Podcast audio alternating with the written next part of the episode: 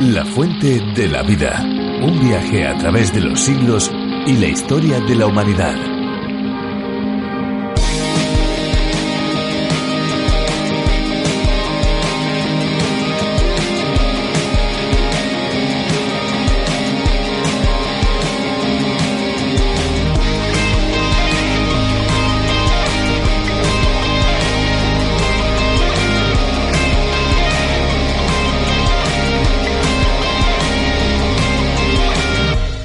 Que no se imaginan cuántos litros de agua se evaporan por causa del sol? Estoy segura que aunque les diera alguna pista, es bastante probable que no lo sepan. Pues son ni más ni menos que más de un billón de litros de agua. El sol evapora el agua que permanece en la atmósfera hasta que vuelve a la superficie en forma de precipitaciones. Pero ese no es el único dato curioso. Imagínense que tan solo un árbol pierde 265 litros diarios por evaporación. Hola amigos, les damos la bienvenida a La Fuente de la Vida, un programa de radio y también un podcast en el que descubriremos la Biblia de una manera profunda y detallada con un énfasis práctico, capítulo a capítulo, aprendiendo aquello que Dios nos quiere enseñar. Les saluda Fernando Díaz Sarmiento. Pues le saluda también Esperanza Suárez y juntos presentamos este espacio en el que las curiosidades y la música se unen al conocimiento, al aprendizaje de la palabra de Dios a través de diferentes exposiciones bíblicas. Unas exposiciones o estudios bíblicos preparados por Virgilio Bagnoni, quien fue el encargado de la adaptación para España de La Fuente de la Vida. Más de 1.300 estudios del programa original en lengua inglesa. Exacto, La Fuente de la Vida es un espacio cuyo nombre original es a través de la Biblia del teólogo John Vernon McGee. España es uno de las decenas de países que pueden disfrutar de este programa. Puedes descubrir más sobre La Fuente de la Vida visitando lafuentedelavida.com y también la aplicación multilingüe La Fuente de la Vida. También puedes obtener los bosquejos directamente con nosotros a través del WhatsApp 601-203-265. Y a continuación tendremos el estudio sobre el libro más vendido de todos los tiempos, la Biblia. Pero antes tendremos un tiempo musical. No son una raza especial. Si acaso alguna vez los has visto ni siquiera tienen algo de especial. Y sin embargo son distintos. Han creído.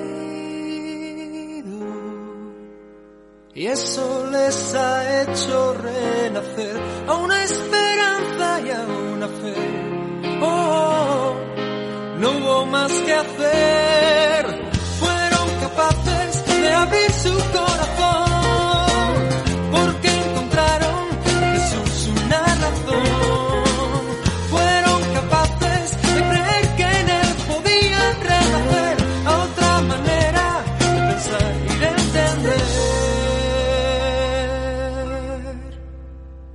Pero no son nada especial. Les cuesta admitir que se equivocan. Sus errores no caben en el mar. Cabezas duras como rocas, pero han creído. Y esa es su fuerza y su razón. Nadie les puede decir que no. Oh no, Jesús les rescató. Fueron capaces de abrir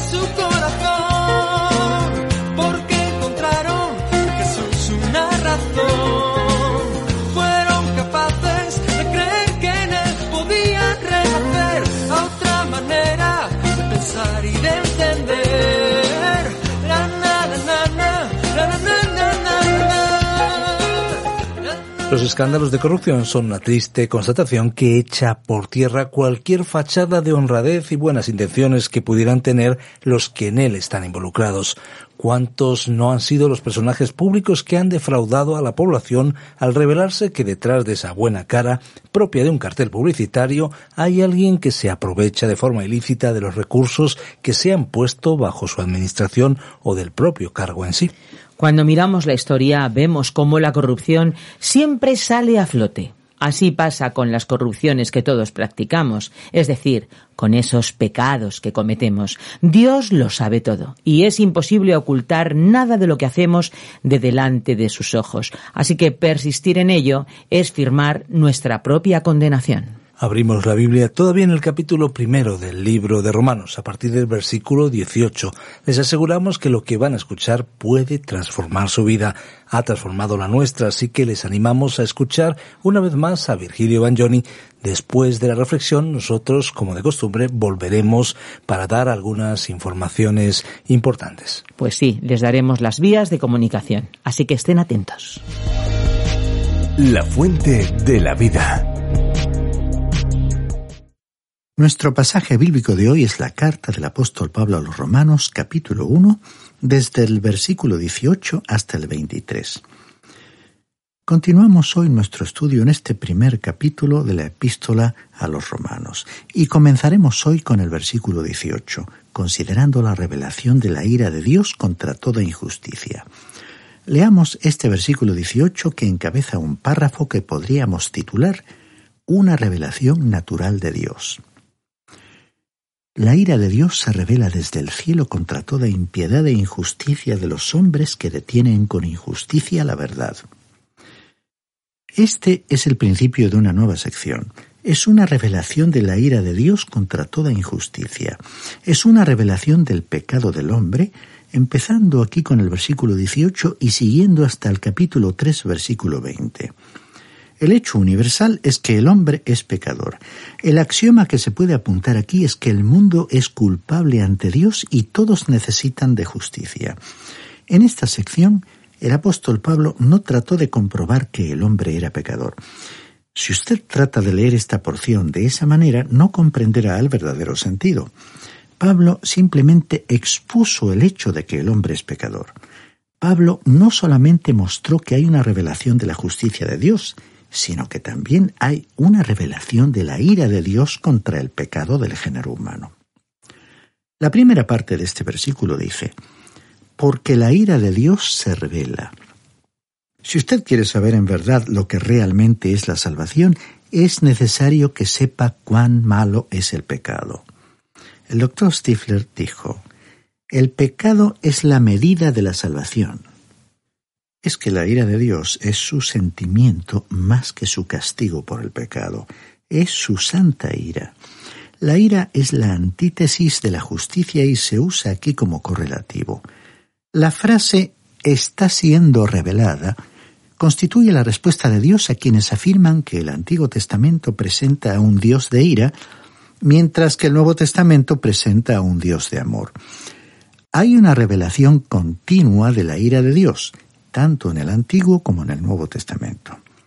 Y diremos que en estos tiempos se revela en nuestra sociedad contemporánea. Este es el desagrado constante e insistente de Dios ante la maldad. Él no cambia. Dios, estimado oyente, es misericordioso, no porque es indulgente con el pecado, sino porque Cristo murió. El Evangelio no ha cambiado la actitud de Dios hacia el pecado. El Evangelio ha hecho posible que Él acepte al pecador. El pecador debe tener o bien la justicia o la ira de Dios. Ambas se revelan desde el cielo. ¿Quiere usted saber cuán malo es el pecado? Mira los casos de enfermedades venéreas a su alrededor. Por ejemplo, nadie, estimado oyente, nadie puede evitar las consecuencias del pecado. El juicio de Dios es revelado desde el cielo contra todo pecado e impiedad. La impiedad es lo que está contra Dios, es la negación del carácter de Dios, la irreligiosidad, el desconocimiento de la existencia misma de Dios. Eso es pecado. La injusticia que aquí se menciona es contra el hombre y la impiedad es contra Dios. Ahora, ¿qué significa esto? significa la negación de la soberanía de Dios. Es la acción del alma. El hombre que bajo los efectos del alcohol sale a la autopista conduciendo de forma temeraria, viola todos los reglamentos de tráfico y mata a alguien, es injusto, peca contra su prójimo. Otro ejemplo es el hombre que es falso en sus tratos comerciales, que también es injusto con su prójimo. Y Dios, estimado oyente, aborrece la injusticia y la juzgará. Hay muchos que impiden con su maldad que se conozca la verdad, pero la ira de Dios será revelada. Aquellos que detienen la verdad divina por vivir pecando caerán bajo el juicio de Dios. Y pasamos ahora a considerar la revelación de la persona y el poder de Dios en la creación. Leamos los versículos 19 y 20 de este primer capítulo de la epístola a los romanos. Porque lo que de Dios se conoce les es manifiesto, pues Dios se lo manifestó lo invisible de Él, su eterno poder y su deidad, se hace claramente visible desde la creación del mundo y se puede discernir por medio de las cosas hechas. Por lo tanto, no tienen excusa. Hay una revelación original de Dios. El universo en el cual vivimos nos habla de dos cosas en cuanto a Dios, de su persona y de su poder, que han sido visibles desde el tiempo en que el mundo fue creado. Ahora, ¿Cómo pueden ser vistas las cosas invisibles? Pablo hizo esta declaración paradójica para inculcar a sus lectores que lo que algunos llaman la luz oscura o confusa de la naturaleza es una falsedad concebida por los seres humanos. La creación es una luz clara de la revelación, que declara que hay un Dios invisible. La creación es uno de los métodos por los cuales Dios se revela, es la primera revelación. El salmista dijo en el Salmo 8, versículo 3, Cuando veo los cielos, obra de tus dedos, la luna y las estrellas que tú formaste. Luego, en el Salmo 19, versículos 1 al 3, dijo, Los cielos cuentan la gloria de Dios y el firmamento anuncia la obra de sus manos. Un día emite palabra a otro día y una noche a otra noche declara sabiduría no hay lenguaje ni palabras ni es oída su voz. Y en el capítulo 14 del libro de los Hechos, versículo 17, dijo el apóstol Pablo, No se dejó a sí mismo sin testimonio, haciendo bien, dándonos lluvias del cielo y tiempos fructíferos, llenando de sustento y de alegría nuestros corazones. Y una vez más, en el capítulo 17 de los Hechos, versículo 29, dijo Pablo, Siendo pues linaje de Dios, no debemos pensar que la divinidad sea semejante a oro o plata o piedra, escultura de arte y de imaginación de hombres. Recordemos la frase su eterno poder y deidad de nuestro capítulo de hoy, su poder y su persona. La creación revela el poder y la existencia inmutables de Dios. El doctor Denny escribió, hay aquello dentro del hombre que capta tan bien la significación de todo lo que está afuera como para alcanzar un conocimiento instintivo de Dios. Hasta aquí la cita. Estimado oyente, hay suficiente revelación de Dios en la creación como para haber guardado de idolatría al hombre antiguo y de ateísmo al hombre actual. En el Salmo 14, versículo 1 encontramos estas palabras. Dice el necio en su corazón, no hay Dios. Y la palabra para necio en este versículo se refiere a alguien que habla con ignorancia, imprudencia o presunción. La última parte del versículo 20 dice, de modo que no tienen excusa. La creación revela con tanta claridad a Dios que el ser humano no tiene excusa. Esta sección revela la base histórica del pecado del hombre no surgió debido a la ignorancia del hombre, fue una rebelión voluntaria del hombre ante la luz clara. Hasta aquí Pablo nos ha dicho que hay una revelación natural de Dios. La naturaleza tiene lo suficiente en ella como para que el hombre no se desvíe. La naturaleza revela que hay un Dios y que tiene poder. La revelación natural de Dios debe traer al hombre al lugar donde se doblegue ante su Creador. Y cuando el hombre se doblega ante Dios, se dará cuenta que hay una revelación especial de Dios y es la palabra de Dios la que revela que el Creador vino a la tierra, se hizo hombre, caminó en la debilidad de la humanidad y luego sufrió y murió en la cruz para revelar el amor de Dios. Estimado oyente, usted no encontrará el amor de Dios en la naturaleza. ¿Quién no se siente absorto al contemplar la belleza del arco iris? Por ejemplo, ¿quién no se siente absorto al contemplar la belleza del arco iris? Sin embargo, cuando junto con ese arco iris sentimos la furia de una tormenta y una tempestad sobre nosotros, nos damos cuenta de que la naturaleza no es siempre buena. La naturaleza puede ser muy cruel cuando envía sus tempestades, los huracanes, los tornados y terremotos. Si usted se detiene junto al cráter de un volcán, bastará solamente un paso para que entre en la eternidad debido a la ley de la gravedad. Y el amor de Dios, estimado oyente, no le interceptará en ninguna parte mientras usted cae. ¿Por qué? Porque el amor de Dios se revela únicamente en un lugar, y ese lugar es la cruz de Cristo. Si usted pudiera convencerme de que Dios fue simplemente un espectador de este mundo y que todo lo que hizo fue crearlo para demostrar su gran poder, pues yo estaría dispuesto a volverle la espalda. Pero Dios, estimado oyente, no se detuvo en la creación del universo. Él reveló también su amor. Su amor para con los pecadores fue mostrado por Jesucristo cuando Él murió en la cruz llevando en su propio cuerpo los pecados del género humano. ¿Qué verdad más gloriosa es esta? Ahora, Pablo habló en cuanto a aquellos que tenían una revelación natural de Dios. Los versículos siguientes nos describen la respuesta del ser humano. Si usted lee cuidadosamente el texto, verá que se mencionan siete pasos descendentes que la humanidad siguió desde el jardín del Edén. Leamos los versículos 21 al 23. Ya que habiendo conocido a Dios no lo glorificaron como a Dios ni le dieron gracias. Al contrario, se envanecieron en sus razonamientos y su necio corazón fue entenebrecido pretendiendo ser sabios, se hicieron necios y cambiaron la gloria del Dios incorruptible por imágenes de hombres corruptibles, de aves, de cuadrúpedos y de reptiles. Este pasaje contradice la idea de la evolución. El hombre no está avanzando ni física, ni moral, ni intelectual, ni espiritualmente. La propensión del hombre es ir hacia abajo.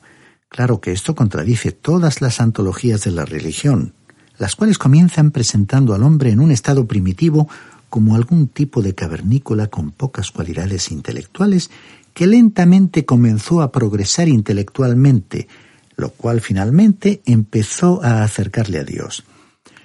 La verdad es que el hombre se está alejando de Dios y el mundo probablemente se halle más lejos de Dios en el día de hoy que lo que jamás se haya encontrado en toda su historia, la realidad es que toda tribu primitiva tiene alguna tradición que comprueba el hecho de que en el principio sus antepasados conocieron a Dios. El doctor Vincent lo expresó de la manera siguiente. Creo que se puede comprobar de hecho que cualquier tipo de gente, inclusive los salvajes más viles en cualquier periodo de su vida, sabían mucho más que lo que hicieron y que sabían lo suficiente como para poder progresar cómodamente y poder desarrollarse si sólo hubieran hecho lo que ningún hombre hace, si sólo hubieran hecho lo que sabían que debían hacer y que podían hacer. Hasta aquí la cita del doctor Vincent. Ningún tipo de gente ha vivido jamás conforme a la luz que han tenido. Ni siquiera el salvaje ha hecho eso.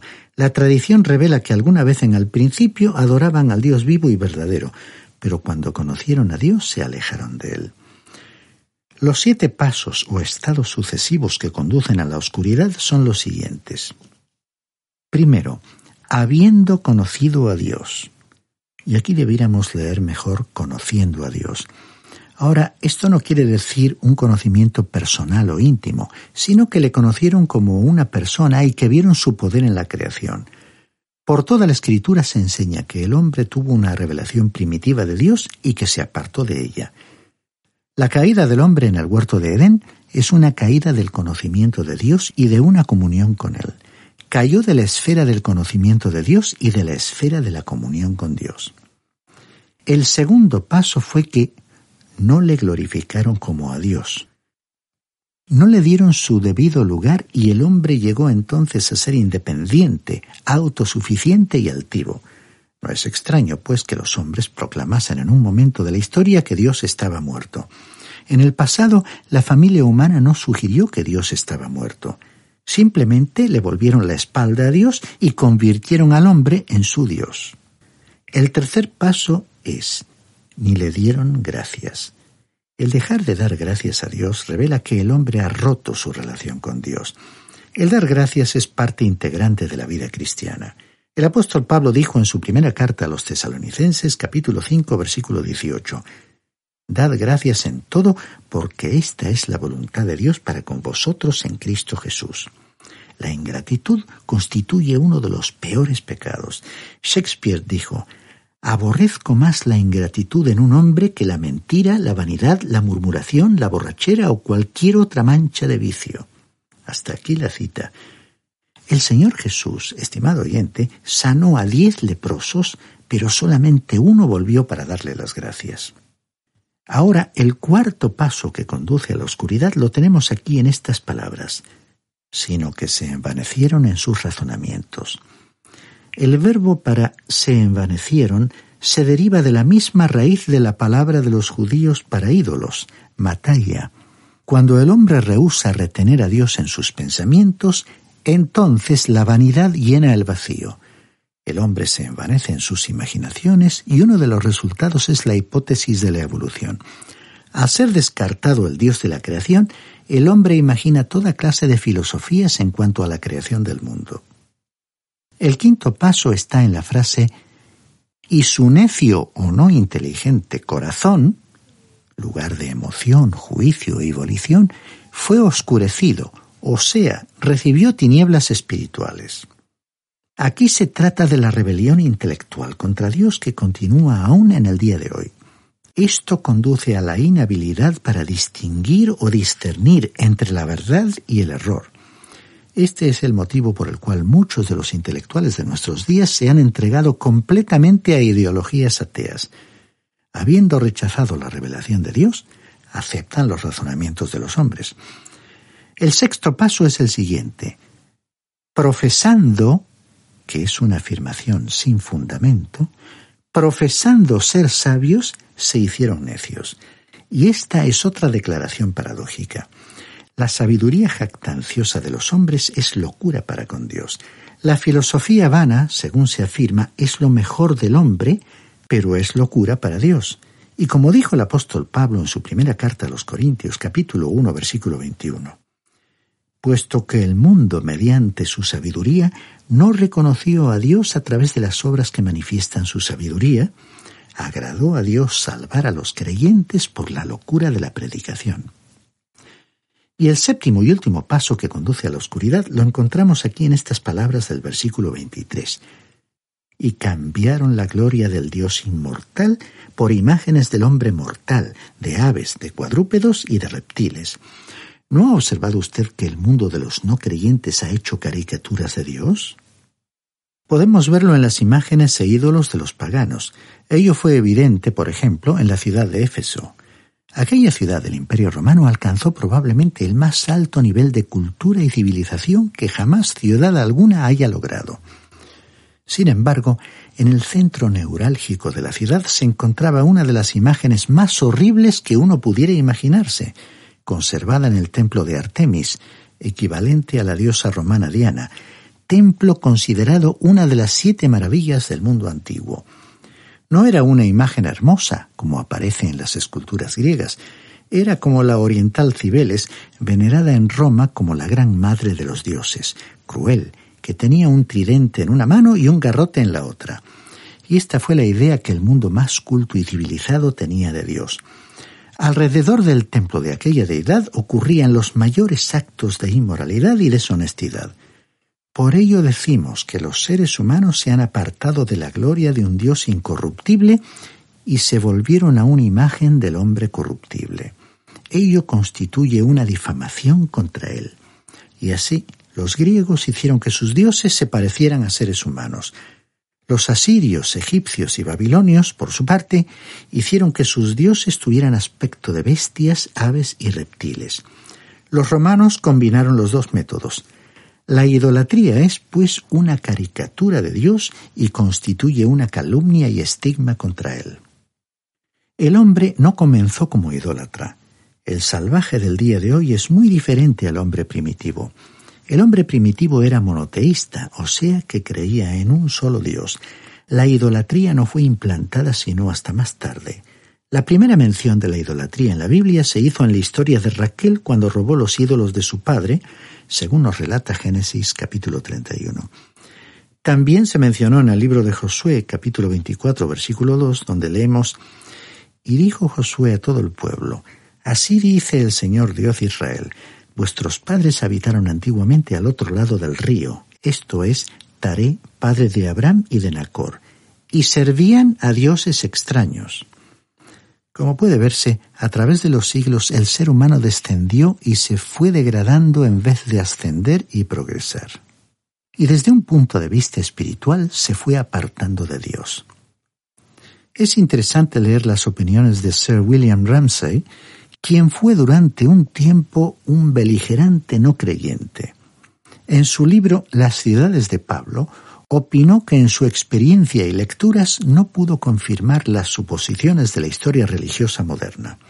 En cambio, sí pudo confirmar las afirmaciones de San Pablo, y añadió que con raras excepciones, la historia de la religión entre los seres humanos es una historia de la degeneración.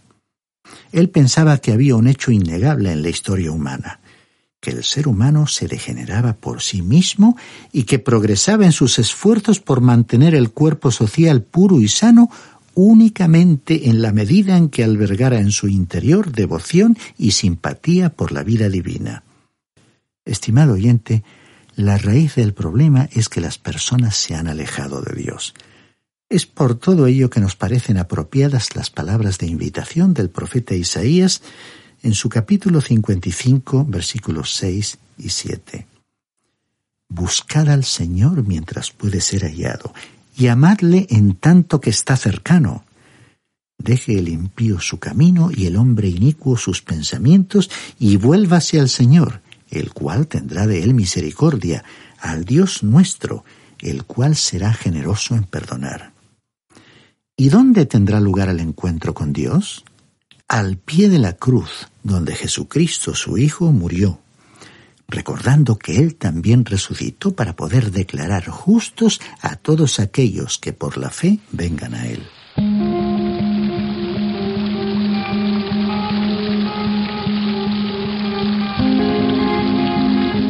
Esta sintonía que estaré escuchando de fondo nos está avisando de manera educada que ya tenemos que ir finalizando, porque nuestro tiempo prácticamente se ha agotado. Nuestro deseo es que hayan disfrutado y por supuesto que hayan aprendido algo nuevo hoy. Si así ha sido, estamos seguros que volverán a estar con nosotros en nuestro próximo programa. Recuerden que si desean volver a escuchar este espacio, tal vez algunos de los programas anteriores, lo pueden hacer en nuestra web lafuentedelavida.com o bien en la aplicación La Fuente de la Vida que también se puede encontrar con el nombre a través de la Biblia disponible tanto para Android como para iPhone. Agradecemos profundamente a todos aquellos que nos dejan sus mensajes en nuestro número de WhatsApp. Son de mucho ánimo y de mucho estímulo para nosotros. Tomen nota del número 601 20 32 65. 601 20 32 65. Recuerden que si llaman desde fuera de España deben pulsar el prefijo más 34. Bueno, y si lo que prefieren es enviarnos un correo electrónico, lo pueden hacer. Nuestra dirección es info radioencuentro.net. También para aquellos que estuvieran interesados en nuestra dirección postal, tomen nota. Radio Encuentro, apartado postal 24081 código postal 28080 de Madrid. Pueden enviar sus cartas a esta dirección y no se olviden que si desean obtener el USB con todos los programas de la Fuente de la Vida, las notas y bosquejos incluidos, pueden solicitarlo en nuestro teléfono 91 422 05 24 con el prefijo más 34 desde fuera de España y también pueden comunicarse con un WhatsApp al 601 203 265. Llámenos y le informaremos. Y ahora sí, ahora ya es el momento de decirles adiós y lo hacemos como es habitual con esa frase lema que caracteriza nuestro espacio La Fuente de la Vida y es que mucho más que un lema es una verdadera promesa al alcance de todo aquel que tenga sed. Hay una fuente de agua viva que nunca se agota. Beba de ella.